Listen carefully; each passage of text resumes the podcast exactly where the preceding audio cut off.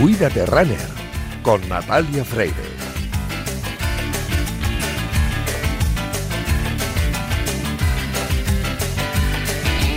La mañana del 6 de enero es posiblemente la más ilusionante y emocionante del año. Los peques se levantan pronto, nerviosos por comprobar si los camellos se bebieron el agua y tomaron algo de pienso, o si sus majestades se tomaron la leche caliente y el trozo de roscón que les dejaron. Aunque sin duda lo más importante es comprobar si sus deseos y peticiones escritas en la carta que entregaron hace unos días han sido concedidos. Este año, como los anteriores, los runners magos de la San Silvestriña han llegado a todas las casas a las que los Reyes Magos no les dio tiempo a llegar, porque son muchas las peticiones que atender y no siempre pueden llegar a todas partes. Pero muchas veces lo más importante no son los regalos materiales, sino esos regalos intangibles que nos hacen la vida más bonita. Ese mensaje de ánimo del médico que te dice que ya puedes empezar a trotar porque tu lesión va muy bien. O esa felicitación de tu entrenador al ver el tiempo que hiciste en la San Silvestre. O ese abrazo de tus compañeros al cruzar por fin la meta de tu primera carrera. En mi caso, creo que está claro lo que he pedido teniendo el nombre que tiene este programa he pedido a los reyes salud y algo muy importante, más recursos para todos los médicos, enfermeros y sanitarios en general que cuidan de nosotros, porque si no les facilitamos su labor, no podrán ayudarnos a recuperar la salud si la perdemos. Por eso, en este programa siempre tenemos en cuenta a nuestros sanitarios, os, os recomendamos prácticas saludables y os invitamos a llevar una vida ligada al deporte. Y por eso cada viernes te decimos, cuídate, runner.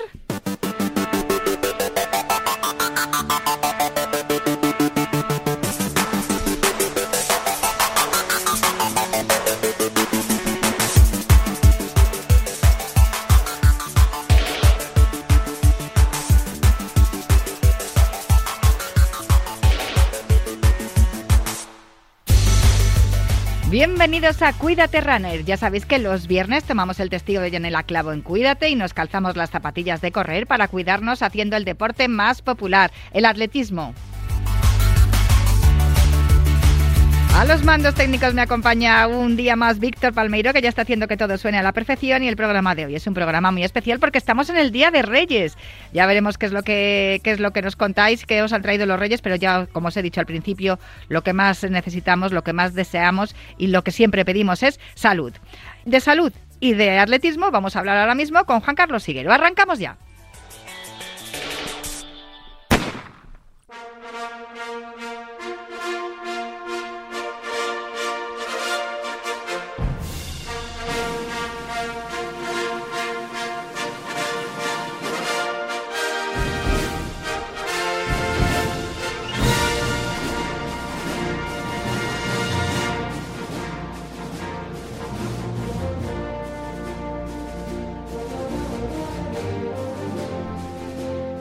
Pues este es el primer programa del año 2023, pero con resaca del último día del año 2022. De fondo, el espíritu olímpico. Eso significa que al otro lado, del teléfono está Juan Carlos Siguero. Hola, Juan Carlos, ¿cómo estás? Bueno, de la línea, perdón. Sí, muy buenas. sonido ahí impresionante. Muy buenas, Natalia. La verdad que bien, empezando el año con ganas, ya hemos consumido unos cuantos días y este fin de semana tenemos una gran cita en el Goibar y todo lo que va a acontecer en este final de invierno va a ser más que apasionante. Podemos empezar por donde quieras, por lo más inmediato que es lo de este fin de semana en el Goibar, o si quieres hacemos eh, recuento y balance de lo que fue una San Silvestre espectacular con la narración de Juan Carlos Higuero. Sí, fue la San Silvestre de Vallecana, no defraudó. Yo me lo pasé bomba con vosotras, tanto con Cristina como contigo. La carrera fue fantástica, tanto la de mujeres como la de hombres. Eh, los españoles en categoría masculina están muy en forma. Las chicas también, bueno, tres mujeres bajaron de los 33 minutos, aunque esta carrera, a recordar, que no es homologada. Y volviendo a la categoría masculina, Chetegui, que no falla, ¿eh? este hombre vino aquí a correr, había cierta incertidumbre sobre él, ya que ya cinco meses sin competir. La carrera le fue más cara de lo que él podía pensar porque Mohamed Katir le plantó batalla. ¿Y de qué manera? Victoria para Lugan de Chetegui 27.09, segundo Mohamed Katir 27-19. Y ojo a Jesús Ramos, fue tercero con 27, mm. sí, sí, con 27-52. Eh, además, les aguantó hasta el kilómetro 6. El ritmo era frenético. Y luego el resto de españoles, recordar que también estuvo en liza Sergio Paniagua, que fue cuarto con 28.00, Aarón Laseras quinto 28.04, jovencísimo Aarón, ¿eh? tan solo 22 años, sexto Carlos Mayo 28.04 y otros dos hombres que bajaron de 28.10 fueron Ignacio Fontes y Carlos Díaz, con lo cual en categoría masculino fue una carrera más que apasionante y en féminas, bueno, pues la carrera tuvo sorpresa, ¿eh? ya que la victoria fue para la ugandesa Priska Chesang, tan solo 19 años, 30-19, por los 30-58 de Nillon Saba, que fue segunda, tercera Chet Coech con 31-06, y mm, la primera española fue Naima Ait Alibu, 32-36. A mí me, sorprendió mucho lo que nos contó en directo Carlos Mayo, que Aaron de las Heras le había dado, le había pedido perdón por cruzar por delante de él que le dijo Carlos, pero ¿qué dices? Si has hecho un carrerón, vamos, o sea, es que una es impresionante cómo están los jóvenes, ¿eh, Juan Carlos? Yo quería destacar eso porque hemos hablado de, Ramos, pero también es verdad que los jovencitos y los tiempos que se, que se hicieron, no sé si algo habrá tenido que ver lo de las zapatillas y esas cosas, pero desde luego los tiempos que se están viendo en las últimas carreras en, ruta son impresionantes. Sí, sí, impresionantes. Evidentemente, Natalia, la tecnología pues tiene que ver un poquito, pero también el sistema de entrenamiento. Los entrenadores cada vez tienen más información, saben mm, bueno, poner a punto eh, la puesta a punto a los atletas, tanto bueno, españoles, extranjeros, y eso mm, pues se nota también, ¿no? La información que tienen en los entrenamientos, ha mejorado la alimentación, bueno. Em, decir que estoy contigo, Natalia. Em, hay jóvenes que ya son realidades, que se están acreditando, que están a puntito de salir del horno y eso es bueno, porque así los que siempre están ahí no se pueden descuidar y también es importante que tengamos una buena remesa de atletas para que en el futuro, sobre todo cuando vistan la camiseta de la selección española, puedan brillar, que fuera deseable por todos nosotros. Y luego en cuanto a las mujeres también, yo creo que es muy buena noticia, ¿no? Lo de Naima. Ya lo creo, está firmando una gran temporada en Naima, ¿eh? desde que empezase en el cross, eh, estuvo en el europeo, en Atapuerca se salió, derrotando a grandes atletas como Irene Sánchez Escribano, y un atleta pues que pide paso. ya ha ganado a muchas de las mejores atletas de nuestro país. Vamos a ver ahora lo que va a hacer, si pista cubierta, aire libre. Luego también hay un mundial de por medio ahí en el mes de febrero, el 18 concretamente en Barjus, en Australia. Y a ver lo que decide la pupila de Fernando García, Fondi. Yo creo que es una atleta que si sigue creciendo, pues nos puede dar alegrías también. ¿eh? Pues si quieres pasamos ya a lo que nos espera este fin de semana, que no, no es pequeño tampoco porque es uno de los importantes. Sí, el cross del Goibar, que cumple ya 79 ediciones, ¿eh? Cross Internacional del Goibar se celebra el domingo. Déjame que, confiese que yo lo he visto y es una pasada lo del barro. Yo creo que me enamoré yo de, la categoría de cross, de, la, de, la, disciplina del cross, viendo el, cross del Goibar. A mí, mira que me encantan todos, ¿eh? pero con este le tengo un cariño especial. Perdona, perdona que te, haya, que te haya interrumpido, pero es que es verdad que hay en el Goibar fue cuando dije yo, Buah, esto del cross mola. Sí, sí, no, no te falta razón. Es un cross bestial. De barro, eh, sobre barro, todo barro. Por la épica. sí, la, épica que tiene.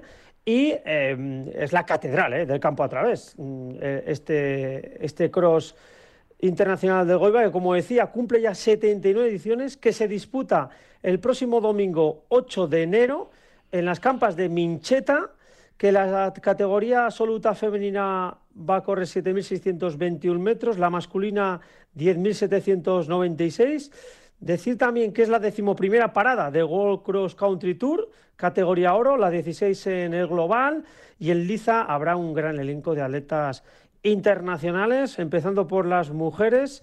El cartel incluye algunas referentes del panorama internacional, como Francine Niyonsaba, la de Burundi, la que fuese segunda en esa San Silvestre Vallecana, su campeona olímpica en Río, en la prueba de 800, quinta en los Juegos Olímpicos de Tokio 2020, bueno, un, atleta descomunal, Nillon Saba. También estará la keniana Edina Jevitok, que ganó el Goibar en la edición del 2022. Margaret Cherimo Kitkenboy, bronce en el último campeonato del mundo de 10.000, Rael Daniel la Eritrea, que fue segunda en el World Cross Country Tour de la pasada edición, y buenas actuaciones, de hecho, aquí en nuestro país, en Itálica, en Atapuerca. Ojo también con la mujer de Bahrein, Yavi, cuarta en el último campeonato del mundo del 2022 de 3.000 obstáculos, y también la británica Tue, la portuguesa Lemos, y en el plano nacional estarán en liza Irene Sánchez Escribano, Naima Alibú, Isabel Barreiro o Cristina Ruiz. Vaya elenco, Natalia. Desde luego, y en cuanto a los hombres. En cuanto a los hombres, pues vuelve uno de los grandes del atletismo mundial, Selemón Varega el campeón olímpico en Tokio 2020 en la prueba de 10.000. Vamos a ver cómo está. El año pasado no, estuvo fino ¿eh? en el aire libre, pero bueno, Selemón Varega es un atleta descomunal, una de las estrellas mundiales del atletismo actual. También el de Bahrein, Birhanu Baliuf, sexto en los Juegos Olímpicos de Tokio 2020 en el 5.000. El británico Mahamed, el uruguayo Catrofe, y ojo la nómina de los españoles, encabezada por Adel Mechal, Carlos Mayo, Fernando Carro, Javi Guerra, Paul Oriat, David Vascuñana, Aaron Laseras, Sergio Jiménez, entre otros. Vaya cartelazo. Natalia, decir también que hay que destacar que en este cross del Goibar, dentro de las carreras, eh, habrá eh, un trofeo Mamo Golden, que este trofeo Mamo Golden cumple ya 20 ediciones de sus carreras de la categoría Sub-20, donde este año, además de los españoles, habrá atletas eh, de Inglaterra, Francia, Portugal y Bélgica. Este cross quiere potenciar también esas categorías Sub-20 y que conozcan las bondades que tiene el cross de El Goibar en las campas de Mincheta, que como decías Natalia, es el auténtico cross, el barro, la lluvia. Eh, luego, mm, el público por ver el cross paga entrada. Eh, esto no ocurre en ningún otro cross y lo cierto es que aquí hay una cultura tremenda del campo a través. Pues eh, muchísimas gracias por trasladarla siempre aquí en Cuídate Runner. Te mando un abrazo muy fuerte porque regalos de Reyes no te voy a mandar, que ya sé que has tenido muchos. Natalia, igualmente que pases un gran fin de semana. Venga, hasta luego, hasta la próxima. Hasta luego.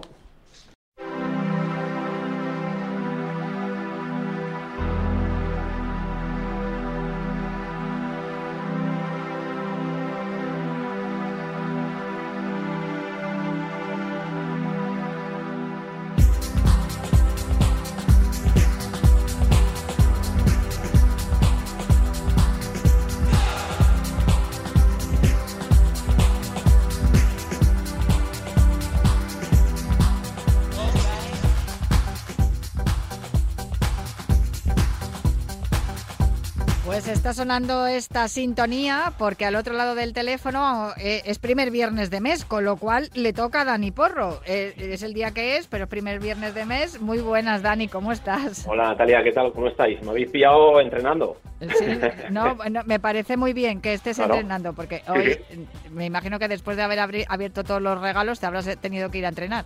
Claro, ya es el post San Silvestre, el post casi se acabó casi la, la con lo cual, oye, hay que hacer trabajos de fuerza, que es que ya sabes que, es una de las cosas que a ti no te gusta, Natalia, pero que hay que hacerlas después de haber competido, haber corrido, haber tenido la fiesta de San Silvestre. Ahora lo hablaremos, es muy importante. Lo llevo fatal, lo de hacer los ejercicios de fuerza. Ya sé, que Frank Benito siempre dice que correr no es solo correr, hay que hacer más cosas, y pero sobre todo, ¿qué es lo que hay que hacer después de haber eh, terminado el año corriendo la San Silvestre?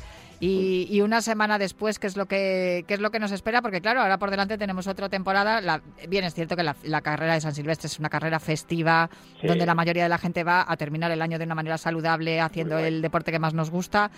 Pero sí que es cierto que, claro, el correr por la tarde-noche, luego la comilona de la noche vieja, las uvas y tal, eh, más ahora si le sumas lo del roscón, a ver que, no sé yo, eh, si eso, las fibras, eh, los músculos y los huesos lo acusan. Hay un tutti frutti ahí de cosas, nunca mejor dicho, bastante importante porque en tanto comida, bebidas, exceso de alimentación, porque a veces que tenemos como eh, yo, ¿tú, cenas tanto normalmente? No, jamás. no tanto como para Nochebuena, Nochevieja. O sea, yo ya directamente con los las mesas y me saturo solo de ver tanta comida, ¿vale? Entonces es una barbaridad. Pero bueno, yo con el, cuart, el 4% de lo que como en Nochebuena me como medio mes, ¿sabes? O sea que no necesito tanto. Yo creo que al final hay un eh, hay una pauta que yo creo que es importante que, muy poco mucha muy poca gente lo hace, porque al final yo entiendo que la San Silvestre hay muchísima gente acabando, todo el mundo luego ya tiene prisa para irse a sus casas y demás, que es lo que siempre, que siempre discutimos, que para cualquier deportista yo creo que es importante, cualquier persona que haga deporte lo, tendría que valorar, etcétera, que es el famoso estiramiento, ¿vale? Eh, yo te soy sincero, yo no estiro cuando voy a acabar automáticamente a San Silvestre porque tengo que coger mi medio de transporte para irme a mi casa, tal, tal, tal, pero cuando llego a mi casa, estiro y luego ya me pego la ducha correspondiente, ¿vale? Pero sí estiro, me decir, a lo mejor pasa mucho tiempo, pueden pasar casi 40 minutos, Todavía no hay estudios científicos que corroboren que el estiramiento tiene que ser exactamente, o sea, lo hay de todo tipo, ¿vale? Yo he leído muchos de todo tipo, de universidades de todo el mundo, y no hay una ciencia exacta que te diga que tienes que estirar inmediatamente después cuando acabes, ni 20 minutos más tarde, ni media hora más tarde, y a lo mejor incluso una hora más tarde. De hecho, hay estudios que sí he leído yo de un par de universidades americanas que te hablan que pasado la hora podrías estirar y te vendría incluso casi mejor, ¿vale? Yo empleo a veces que tengo poco tiempo, pero lo estiro, ¿vale? Pero estiro la musculatura. Y cuando no tengo tiempo, pues a lo mejor tengo que estirar un poquito más tarde. Pero sí acabo estirando la musculatura, con lo cual, para acabar, yo sí recomendaría el estiramiento. Eh, la, semana ya pasada de la San Silvestre, como bien hablamos en la precompetición de la, de la carrera, estirar un poco patas o movilizar un poco el sistema el muscular, musculoesquelético, intentar hacer los entrenamientos que hacíamos incluso a un poquito de ritmo más bajo, para que los músculos que tienen memoria digan, eh, que este señor nos ha parado, que se ha atiborrado o esta señora se ha atiborrado, pero eh, tenemos que seguir funcionando, que sigas haciendo mm, incluso a ritmos, ya te digo, más bajos, no hay que apretar para nada, aunque hayamos acabado bien. Yo creo que lo más importante es correr un poquito ritmo más bajo, porque sí es cierto que en Navidad, por, por lo general, no todo el mundo, hay gente que es muy constante, el, el ritmo de entrenamiento baja bastante. Eso es un error, pero bueno, yo sí diría de meterle entrenamiento, seguir entrenando, Incorporarlos en ejercicios de fuerza si no se hacen, obviamente, propiocepción, equilibrio, flexibilidad, trabajo de core, trabajo de cadera, eso es muy importante. Incluso esa semana eh, final de la San Silvestre, que nos va a venir incluso bien, sin yo ser nutricionista, pero teniendo un poco pautas de nutrición por compañeros, eh, bueno, se suele recomendar pautas de nutrición para desinflamar toda la musculatura y desinflamar el hígado, el riñón y todas estas cosas, bueno, pues que puede ser desde la famosa piña, incluso, pues bueno, pues, pues, pues, eso, que se ponga en contacto con un buen nutricionista y que le diga, oye, necesito desinflamar todo intestinos y demás de la carrera de las comilonas excesivas y nos va a venir muy bien para luego poder recuperar. El estiramiento, si vamos a hacer trabajos de fuerza, me pasa tres cuartas de lo mismo. No secarnos esa misma semana después de la San Silvestre en ponernos a hacer un trabajo mucho más potente de tren inferior, ¿vale? Porque no es necesario, sí seguir haciéndolo, tus cuádriceps, tus isquiotibiales, tu trabajo en sentadillas, isométricos, etcétera, etcétera, seguir haciéndolos, pero bajar un poquito el ritmo para cuando ya hayan pasado aproximadamente 7, 8 o 9 días más o menos, ya si queremos meterle intensidad sin lesión, obviamente, si no hay lesión, ahí sí ya puedes empezar a hacer un trabajo mucho más intenso para preparar la siguiente carrera que puedes tener o simplemente para tener un plan de entrenamiento adecuado y eh, los entrenamientos también que vamos a realizar eh, post competición ya, cuando ya hemos acabado ya la competición, sí entrarían un poco más en el famoso caco, ¿vale? Andar al principio bastante, tener en cuenta que vamos van a bajar ya más las temperaturas aún, no sabemos qué tiempo va a ser, con lo cual intentar de alguna manera bajar ritmos un pelín, andar, correr, pero no intentar, joder, porque hay también mucho mucha psicosis en no he hecho la carrera que yo quería, o no la he acabado o no he hecho el tiempo que yo quería, con lo cual voy a ganar todo lo que no he ganado en un montón de tiempo, lo voy a intentar ganar en dos semanas porque ahora me ha dado el, ¿cómo lo llaman? El efecto turrón, ¿no? Sí, que ahora que me voy a recuperar ahora, encima ahora que estamos en enero y todo el mundo hace los, los buenos propósitos para el nuevo año, haber empezado en septiembre, que es cuando hay que... Claro. Pero es igual, ¿eh, Natalia? Sí, sí, es verdad a la precompetición como a la postcompetición. Todo lo que no has ganado, ahora lo que ganar en dos días. No, vamos a ir poco a poco. Y bueno, pues oye, no, hemos sacado el ritmo, no hemos sacado la carrera, no pasa nada, eso no es un problema de ningún tipo, por, por suerte, por desgracia, no nos dedicamos a ello.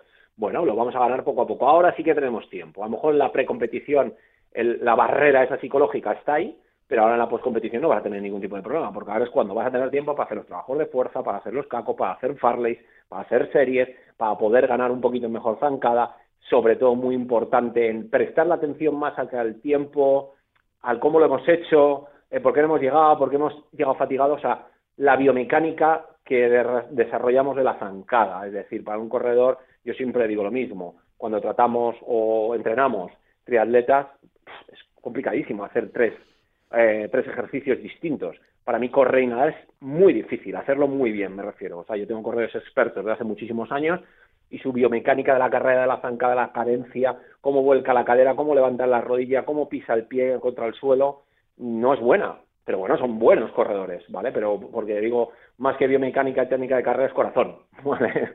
Entonces, a eso también. De ahí tiramos mucho los corredores populares normalmente. Mm. Total, De hecho, los que no corremos bien, bien, bien, eh, padecemos más de, bueno, voy a intentar inventarme esto y bueno, tiro de corazón para acabarlo o porque tengo que llegar al objetivo. Y a lo mejor luego cuando ya has acabado la carrera es, pues ahora voy a, voy a prestarle más atención a la técnica, a lo mejor con pues eso, un muy buen asesoramiento de un buen entrenador que te eche un cable y te diga, mira, la técnica es así, que te grabe eso. Yo lo incido mucho, que te pueda grabar cómo es tu técnica de carrera, porque pues te vas a dar cuenta de los errores y lo vas a modificar seguro, seguro, seguro. Eso es importantísimo. Vale, bueno, entonces en esta semana posterior a, la San Silvestre, entrenamientos suaves, ligeros, recuperando. Sí, yo creo que ha, pasado ya Días Reyes, tal. Normalmente, casi todos los años suelo recomendar que cuando ya haya pasado el 6-7, ya los ritmos, si no ha habido molestias, yo te digo, la carga ha sido buena, la carrera se ha acabado y punto, sin ningún objetivo ni mejor ni peor.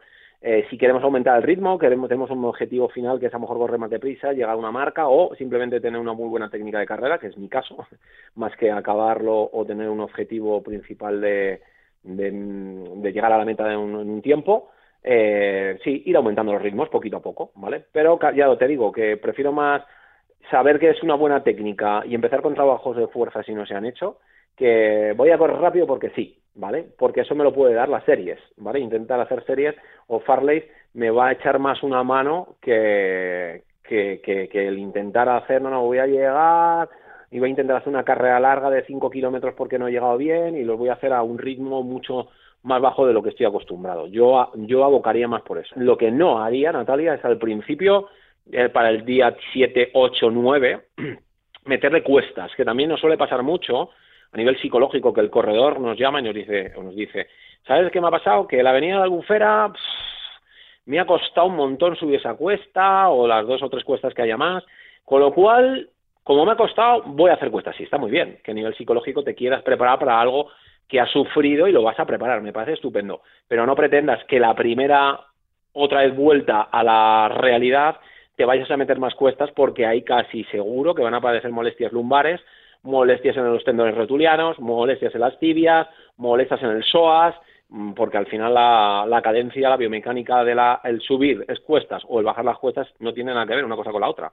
Entonces hay que tener cierto cuidado si no estamos preparados y más si nuestro entrenamiento habitual es en plano, ¿vale? No meterle cuestas al principio, luego ya poco a poco increciendo, pues mira, voy a hacer voy a subir dos cuestas o en este recorrido tengo dos cuestas, imagínate Natalia, pues hago una cuesta andando y la otra la hago un poco al trote para no reventarme. Luego las bajadas, en principio, mientras las hagas un poquito con el con las rodillas un poquito bajas, el centro de gravedad un poquito más bajo para no reventarte las, las rodillas, que no haya tanto desgaste en los meniscos, yo creo que eso sería sería ideal, ideal, ideal. O sea, no intentar arreglar lo que no nos ha salido bien o no venirnos arriba si nos ha salido muy bien. Exacto, O sea, que ahora, ahora lo, como quien dice, entrenamiento conservador y siempre, siempre observándonos y viendo qué es lo que nos, nos va mejor. Incluso, perdona que te interrumpa, Natalia, hay gente que hace un trabajo preventivo, es decir, estás a un muy buen ritmo, vamos a ponernos en el mejor, en el mejor, la mejor fase, a buen ritmo, estás trabajando, pero bueno, por si acaso, por si pueda pasar cualquier cosa, hace frío, no estás con ganas, X,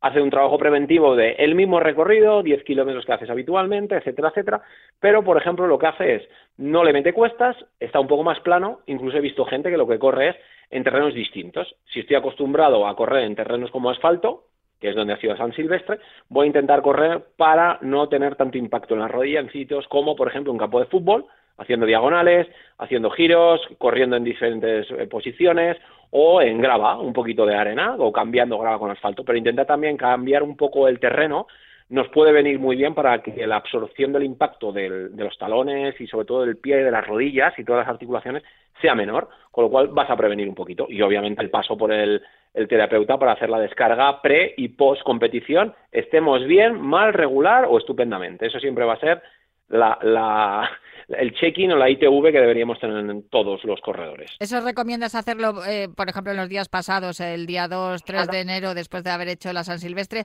¿O estamos todavía a tiempo si podemos ir ahora a partir del 9, 10, 11 de enero a hacer esa descarga? Yo recomendaría, no inmediatamente después de que acabe la San Silvestre, hacer un entreno para ver cómo evoluciona el cuerpo y después de hacer ese entreno, aunque sea menor, ¿eh? aunque no sea un 10 kilómetros, puede ser un 5 kilómetros o un 8 o 6 o lo que sea, o un trabajo de gimnasio, por ejemplo, eh, hacernos luego el trabajo de descarga, por si acaso, ¿sabes? Porque así ya por lo menos lo tenemos preventivo y ya sabemos que ya tenemos toda la temporada otra vez para desarrollar o para preparar nuevos objetivos. Yo lo recomendaría más así. O sea que si yo pido cita contigo para el día 9, voy, voy, voy bien, voy a tiempo. Vas bien, perfecto, eso se olvidar y seguramente has podido entrenar un poquito antes. Pues muchísimas gracias, Dani. Muchas gracias, como siempre, a vosotros, Natalia. Un placer. Hablamos en, en breve. Un abrazo fuerte. Un abrazo grande a vosotros.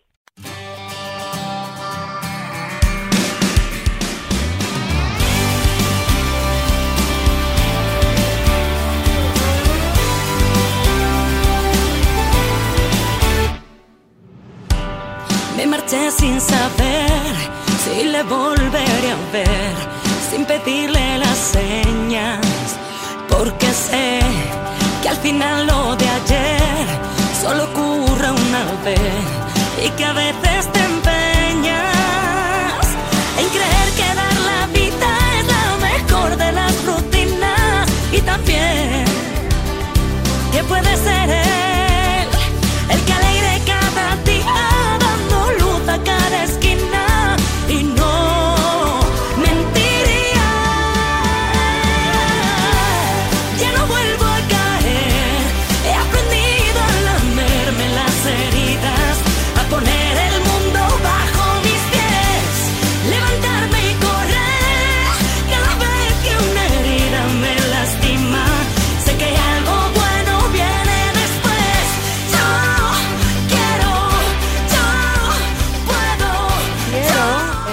título de esta canción. Escuchas la letra y entiendes por qué es la canción favorita de nuestro protagonista de hoy.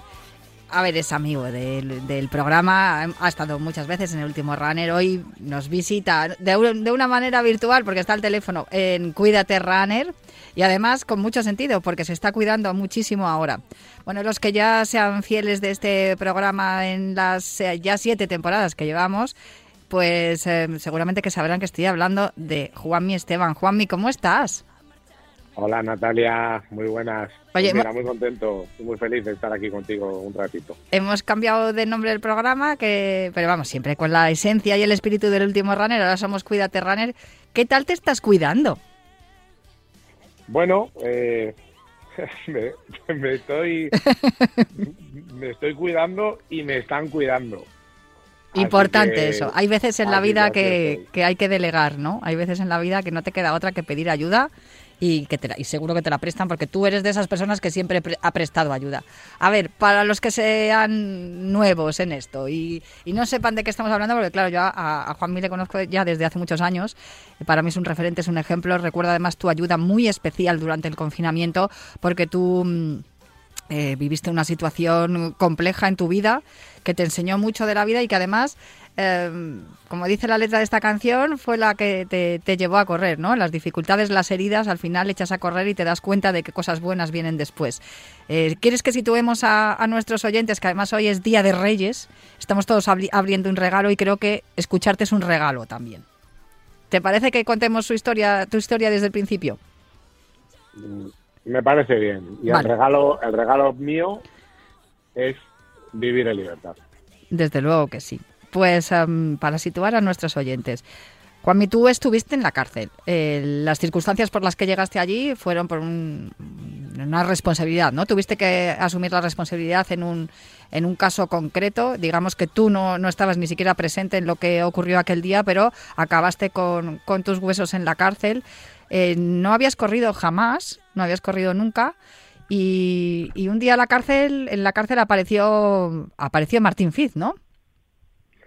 Eh, bueno, un día en la cárcel no. A Martín Sid le conocí porque, porque me dieron un permiso después de casi ocho años para correr el maratón de Madrid, que fui a correrlo, y le conocí en la feria del corredor del maratón de Madrid. Entonces, digamos que ese, ese ángel de la guarda que he tenido y que sigo teniendo y que sigo teniendo la suerte de poder decir que a día de hoy es, es, es, es mi amigo y es como un padre para mí, junto con, con, con Alex Calabuch, pues efectivamente gracias a, ellas, a esas dos personas, eh, bueno, pues la Dirección General de Instituciones Penitenciarias vio lo que estaba ocurriendo conmigo, eh, decidieron hacerme un reportaje, ese reportaje dio la vuelta a, España y a, a, medio mundo y gracias a ese reportaje, bueno, pues conseguí volver a, a mi casa, ¿no?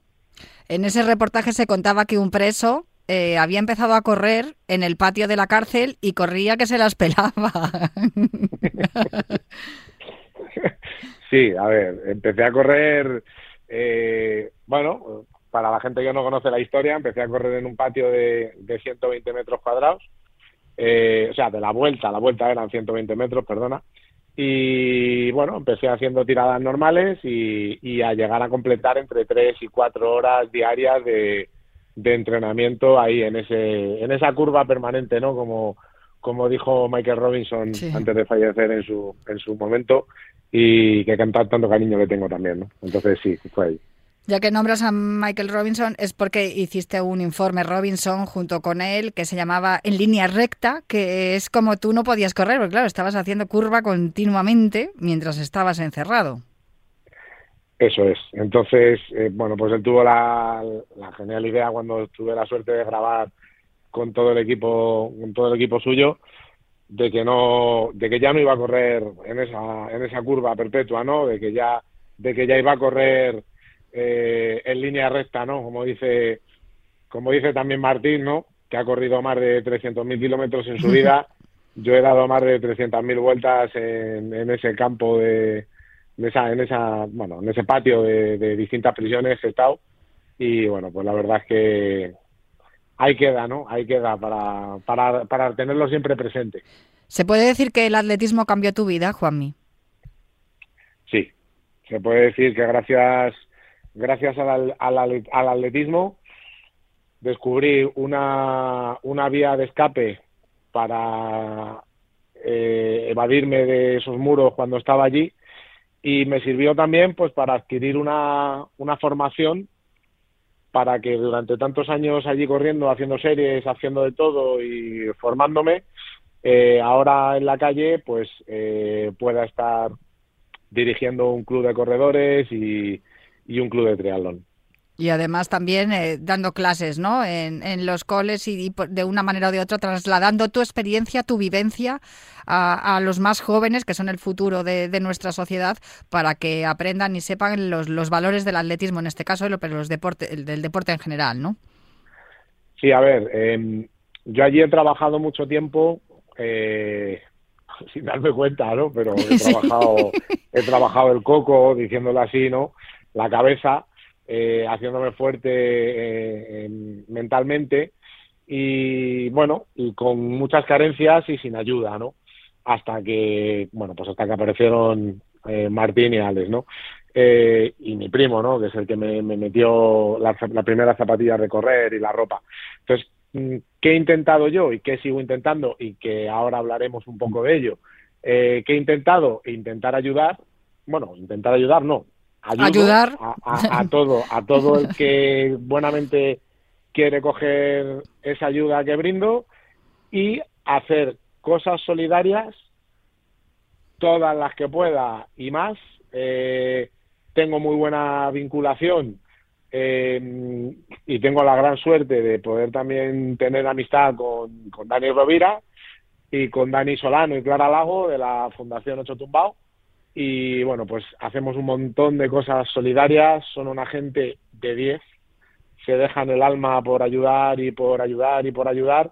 Y bueno, pues he tenido la suerte de que me hagan un pequeño huequecito ahí en esa gran familia que son y poder estar aportando mi granito de arena para ayudar a todas las personas que, que lo necesitan en proyectos muy chulos eh, que vamos, que ni me lo pienso y, me meto con ellos a, lo que sea, porque sé que, que la repercusión que va a tener la gente eh, de ayuda va a ser muy grande. Desde luego que sí. Sin embargo, ahora lo tienes un poco complicado. A ver, puedes eh, ayudar en la distancia, porque creo que has tenido un problemita, ¿no? De físico.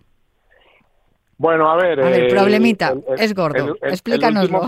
el último fin de semana de mayo gané el medio Ironman de Tarragona, quedé primero de primero, primero de todas las edades, de todos los grupos y todo, gané. Y, y a la semana me empecé a quedar un poco cojo de la pierna izquierda, yo no noté nada. Tuve una rotura en el menisco, ligamento cruzado, tal, bueno, casos que me operan. Y como al mes, estando en mi segunda casa, en Lanzarote, que estaba allí disfrutando unos días de tranquilidad, de repente la pierna derecha me hizo un clac vengo a Madrid, me miran y me dicen que tengo el menisco de esa pierna roto. Entonces, bueno, me operan, me dicen que está todo bien, empiezo a tener más o menos una vida normal y yo seguía con dolores, con dolores, con dolores, con dolores. Y ya a base de dar vueltas y dar vueltas, porque yo iba a los médicos y no me, no me solucionaban nada, eh, me daban largas porque realmente no sabía ninguno lo que tenía. Y bueno, pues gracias a, a un centro nuevo que han abierto en Madrid que se llama Clínica Olimpia, que pertenece al grupo Quirón. Eh, fui a que me viera el equipo de, Manuel Leyes, del doctor Leyes, y bueno, pues me vio Eulogio Martín Buenadicha hmm. y me hizo una resonancia de la pierna. Entonces, según me hizo la resonancia, claro, mm, la resonancia que me habían hecho anteriormente, eh, las resonancias que hacen hoy en día, por decirlo así, pues tienen una calidad de imagen muy bajita, ¿no? Entonces, en este centro de abierto, que ahora explicaré un poco de qué va, eh, tienen una máquina que es mm, la pera y, claro, cuando me hicieron la resonancia, pues vieron la lesión que tenía, ¿no? Vieron que tenía eh, un edema óseo en, en la meseta de la tibia, un edema óseo en el cóndilo del fémur, o sea, las dos pelotitas que hay abajo del fémur, donde la rodilla, eh, una fractura por estrés en la meseta de la tibia y me dieron una lesión en el cartílago. Entonces, claro, eh, me dijo que había dos opciones. Una, olvidarme de correr ya para siempre, porque ya no podría volver a correr. Podría hacer bici, nadar, pero correr no. Que no contemplábamos, no contemplamos esa opción. Claro, efectivamente. Pero no, sigue, perdona, perdona, imagínate, Imagínate, Natalia, tú que me conoces, y mucha gente, muchísima. Ayer me encontré un montón de gente que aluciné, aluciné con los ánimos de la gente, eh, cuando a mí me dicen que no puedo volver a correr. Yo digo, esto, esto no puede ser. No, es que cuando me lo dijiste, no, cuando me lo dijiste a mí, yo me eché a llorar. O sea, no me puedo imaginar a Juanmi Esteban sin correr. No puedo, no. Yo, yo le dije, digo, mira, digo, búscate la vida, hablando claro como quieras, digo, pero esa opción no la podemos contemplar, vamos a buscar una solución. Entonces él me dijo que la opción que había era hacerme una mosaicoplastia. Una mosaicoplastia es que en donde tengo la lesión te hacen una perforación perfecta con un, taladro, o hacen una perforación, y de la parte de arriba del cóndilo del fémur, o sea, de la parte que no tenemos el apoyo, te hacen el mismo taladro como con un cincel hueco y un martillo, ese trocito de hueso y fémur lo sacan y te lo trasplantan a la zona de abajo, ¿vale? ¿Qué pasa? Que cuando yo digo, pues a por ello. La verdad que a nivel psicológico ha sido una decisión bastante dura, ha sido un trauma bastante grande, pero yo dije, opérame ayer. Y me dijo, pues para ayer te operamos. Y me operaron la semana siguiente, ¿no? Cuando a mí me meten en el quirófano, eh, bueno, conocen un poco quién soy, que es de agradecer por parte de ellos. Y en principio me iban a poner una sedación, me iban a poner una epidural, me iban a hacer un bloqueo en la pierna. Y bueno, llegó el anestesista y aluciné un poco, ¿no? Porque me dijo, mira, te voy a hacer una virguería, algo que no, que no se suele hacer. Digo, ¿qué vas a hacer? Yo estaba cagado, claro. Las otras veces me, me durmieron y no sabía de qué iba, ¿no? Entonces me dice, mira, dice, te voy a poner una epidural y te voy a dormir solo la pierna que te vamos a pegar dice ponte de lado. Me pinchó, yo, yo me quedé alucinado. Me durmió la pierna y en dos pantallas grandes, mientras que me estaban operando, vi todo lo que me hicieron. O sea, fue una experiencia brutal. Bueno, pues ahora entiendo por qué explicas también todo lo que te han hecho, porque vamos, lo estabas viendo. Porque lo vi, efectivamente. Entonces, cuando me abren, se dan cuenta de que no tengo una lesión. y una perforación, sino que tengo cuatro. Ay, Dios. Entonces, claro, eh, me han tenido que hacer una reconstrucción bastante grande de lo que iba a ser una simplemente quitar un tapón y meterlo en otro lado para que la gente lo entienda a lo bruto. Eh, me han tenido que meter tres y tengo otro en la meseta de la tibia que ese no tiene cura. Pero bueno, me han dicho que está en una zona que no me va a afectar y que creen que no me va a molestar. ¿Qué pasa? Que la recuperación de esto es dos meses con la pierna sin poder apoyar sentado, tumbado, como quiera estar, poniéndome parina, porque no puedo hacer ningún tipo de presión en esos cartílagos para que no se despeguen o no se queden bien soldados, por decirlo así, porque si, si perdemos esa opción ya no hay vuelta atrás, no se puede volver a hacer. Claro, em, aquí entrará un poco, ¿no? Lo que yo quiero, lo que yo quiero un poco argumentar, ¿no? Es decir, ¿cuánta gente hay sea deportista, sea sedentaria, sea deportista de élite, ¿vale? Que puede tener una operación de rodilla, de espalda, que puede sufrir una enfermedad, que puede tener un cáncer, que puede tener algo que le impida de lo que es una vida normal y que se vea dos, tres, cuatro, cinco meses sentado en un sofá o en una cama sin poderse mover y eh, tener que vivir con eso, ¿no? ¿Qué pasa? A nivel psicológico, pues es bastante duro, puedes caer en depresión, ansiedad. Entonces hay que saber gestionar todo eso, hay que luchar contra todo eso. Hay que intentar ponerte pequeñas metas diarias, que es lo que yo estaba haciendo, ¿no? Pequeñas metas diarias, intentar distraer la cabeza, intentar mantenerte ocupado con cosas, eh, no perder la ilusión, no perder nunca la esperanza y eh, confiar en las manos de los que de las personas con las que me encuentro yo actualmente no cuando cuando a mí me operan a mí me valora eh, Ángel Basas que es el jefe de fisios de la Federación Española de Atletismo y Fernando Reyes jefe de fisios del Madrid 20 años vale entonces me ven ellos y me dicen Juanmi conocemos tu historia hemos visto el informe Robinson sabemos quién eres y vamos a hacer todo lo posible porque vuelvas a correr, partiendo de la base de que no sabemos lo que va a pasar cuando a ese cartílago le pongamos carga. Pero con la tecnología que tenemos en Olimpia, que es, yo creo que en toda en España o en Europa no tienen la tecnología que tienen allí, es imposible, tienen todos los medios que la gente no conoce y yo animo a que todo el mundo visite o la web o la instalación para que vean que a lo mejor en clínicas más modestas o en sitios más modestos, por el coste que tiene, no pueden llegar a, tener la tecnología que tienen allí.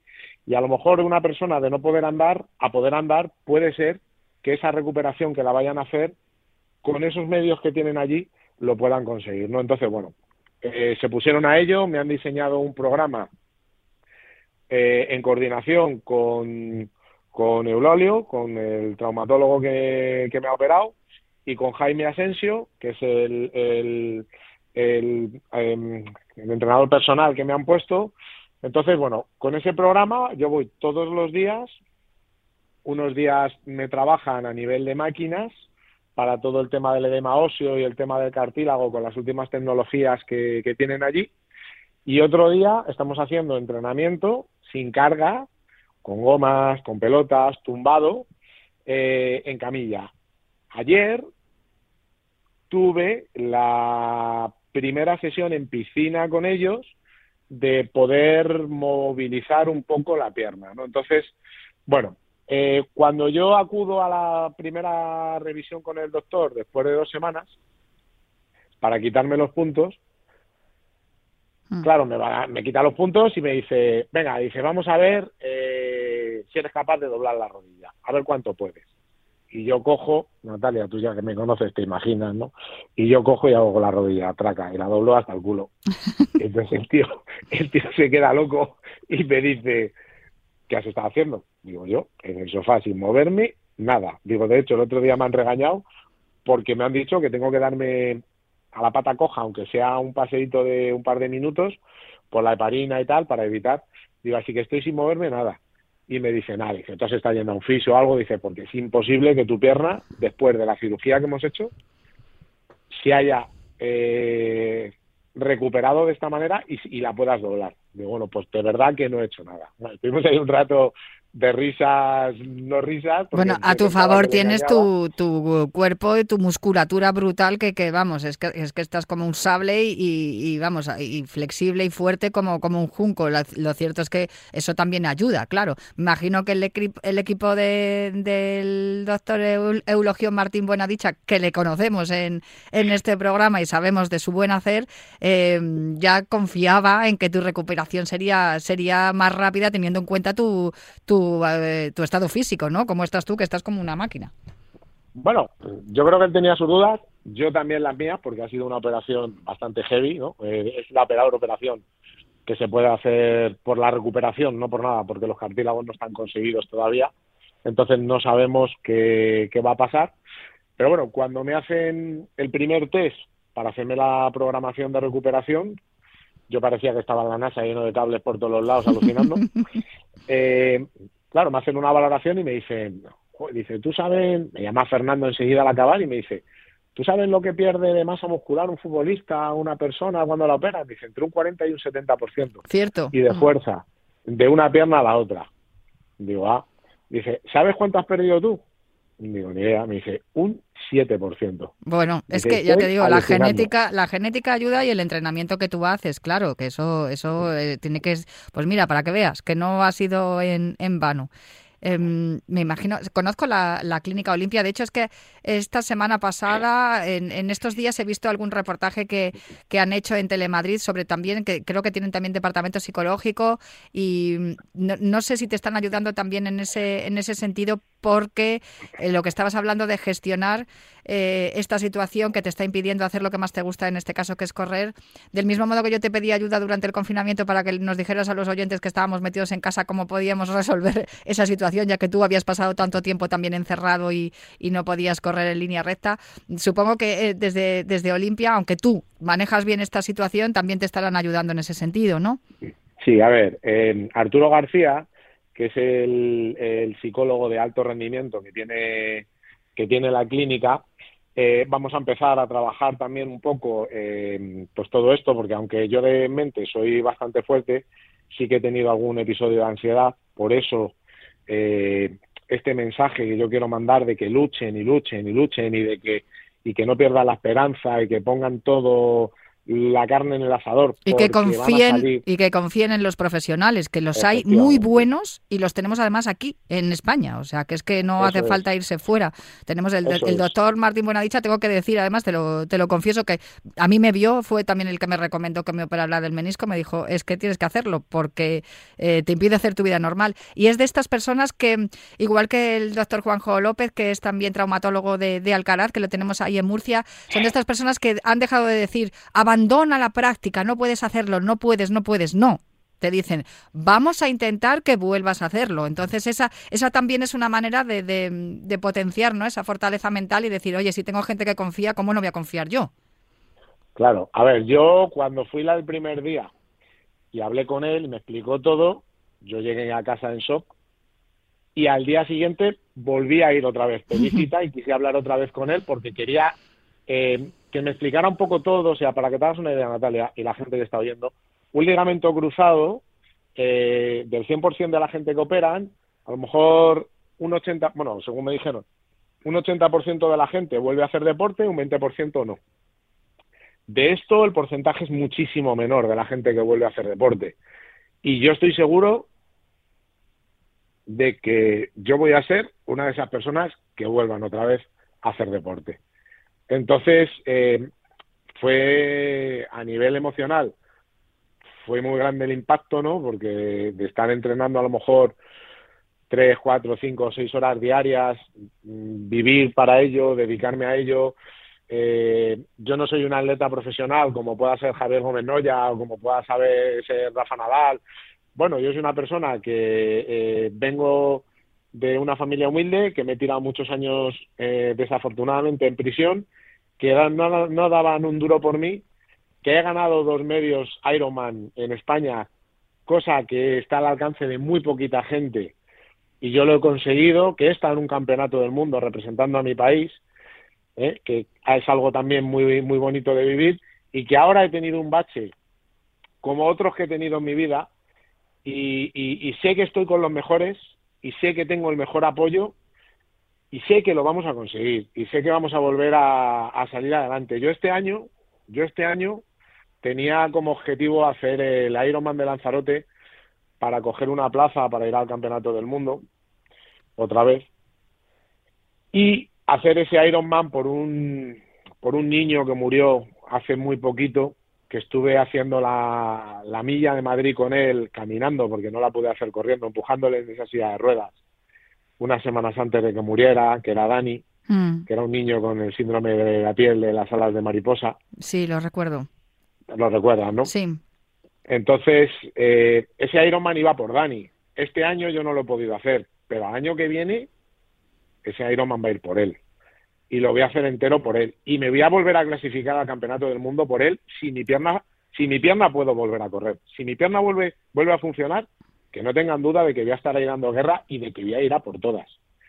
Y quiero dar una pequeña una pequeña eh, premisa, si me dejas, De, todo esto. De todo esto, el día 11, dentro de unos días, eh, con Alex Puzo, que hizo el último documental eh, de mi princesa Red, que estaba Dani Rovira, sí, ¿vale? Pues Alex Puzo eh, es el director que lo hizo y vamos a hacer un documental, un documental de todo esto, ¿no? De cómo afrontar a nivel psicológico eh, cuando te pasa algo, de cómo recuperar, de cómo eh, pedir ayuda, de cómo conseguir ayuda, de cómo salir. Y lo vamos a emitir en televisión española, ¿vale? Seguro que luego lo emitiremos en muchos más sitios, pero lo vamos a poner ahí para que a toda la gente que le pueda llegar eh, igual que hoy estamos haciendo, y muchas gracias eh, Natalia por, por, esta oportunidad con, con Radio Marca, eh, de que toda esa gente que, que pueda estar fastidiada, con dolencias o tal, pues lo oigan y como otras veces le ha pasado incluso a ti, que me digas, pues mira, he oído esto y me he puesto unas zapatillas y he salido a correr. No hace falta salir a correr, pero a lo mejor sí levantarse del sofá y empezar a moverse la gente que pueda o la gente que, quiera luchar por, por, algo, ¿no? Por, el motivo que sea. Entonces, bueno, pues eso era lo que quería, quería transmitir hoy, toda mi fuerza a toda esa gente. Juanmi, eh, de verdad, la recibimos y estoy convencida de que lo están recibiendo. Sé que son momentos durísimos para ti, eh, los comparto, ya sabes que yo he llorado contigo también. Hoy es un día muy bonito, es un día de mucha ilusión, por eso me parecía eh, bonito hablar contigo en este día, día de Reyes. Eh, creo que es importante que transmitas toda esa fuerza. Sé que es difícil, que lo estás pasando fatal, y habrá muchísima gente que también te esté escuchando y lo esté pasando fatal, pero de verdad que estamos recibiendo toda esa fuerza, aunque se te quiebre la voz por las lágrimas y yo también a duras penas estoy intentando continuar el programa. manténnos informados, por favor, a, a Cuídate a todos los oyentes en Radio Marca manténnos informados de todo lo que vayas eh, avanzando. Queremos ver ese documental también y, yo te, envío, vamos, toda la, fuerza, la confianza. Sé que estás con los mejores. Muchísimas gracias al doctor Martín Buenadicha, a la Clínica Olimpia, a todos los que te están echando una mano, que te están ayudando. Y, te dejo pendiente porque sé que te tienes que recuperar, sé que lo estás haciendo muy bien y espero que en breve nos sigas eh, contando los avances y, que podamos ver ese documental donde puedas aconsejar a todo el mundo también o, darles la esperanza de, por dónde empezar y por dónde, dónde continuar. Juanmi, no sé si quieres decir algo más o ya te dejo tranquilo, que descanses. Nada, que, que muchas gracias Natalia, que eso, que vamos a, vamos a luchar, vamos a hacer lo posible por intentar que, me pueda volver a poner en la línea de salida de, de, una carrera. No, si es del Ironman por Dani, fenomenal, pero yo me, ya me conformo, vamos a ir como, como dice el Cholo, partido a partido, vamos a ir partido a partido y sí que espero que nos, nos lo vayas contando. Yo estoy convencida de que lo vas a conseguir, Juanmi. O sea, no es que lo crea, o sea, que lo estás intentando ya es evidente y estoy convencida de que lo vas a conseguir. Bueno, pues muchísimas gracias Natalia, de verdad, muchísimas gracias a ti y muchísimas gracias de verdad, de todo corazón al cariño que estoy recibiendo y cómo me están tratando en la clínica, que son gente extraordinaria. Pues con eso nos quedamos, con, un fuerte abrazo a, todos los eh, fisios médicos que te están echando una mano y, a todo el que quiera además. Eh, no sé si quieres que nos quieres dejar alguna dirección donde te pueden escribir. ¿Tienes cuenta de Instagram o algo así por si alguien quiere ponerse en contacto contigo y, quiere echar una mano, cualquier cosa, Juanmi? Sí, mira, en Corre Libre, que bueno, es mi, mi marca. Sí, tu marca, es verdad. Corre Libre, en Instagram me puede encontrar cualquier persona en Corre Libre. Sí que me han escrito alguna vez eh, preguntándome por, por, gente que ha tenido problemas con la rodilla o que no conocían algún sitio para ir.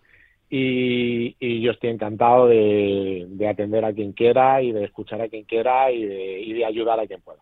Pues eh, seguro que con esta charla que hemos tenido ya has ayudado a muchísima gente. Te mando un abrazo enorme, ya sabes que, que, vamos, que te adoro y que, sigas con esa fuerza con la que has demostrado estar en, en esta conversación y bueno, que nos mantengas informados, lo dicho. Un abrazo muy fuerte, Juanmi. Un besito, Natalia, muchas gracias.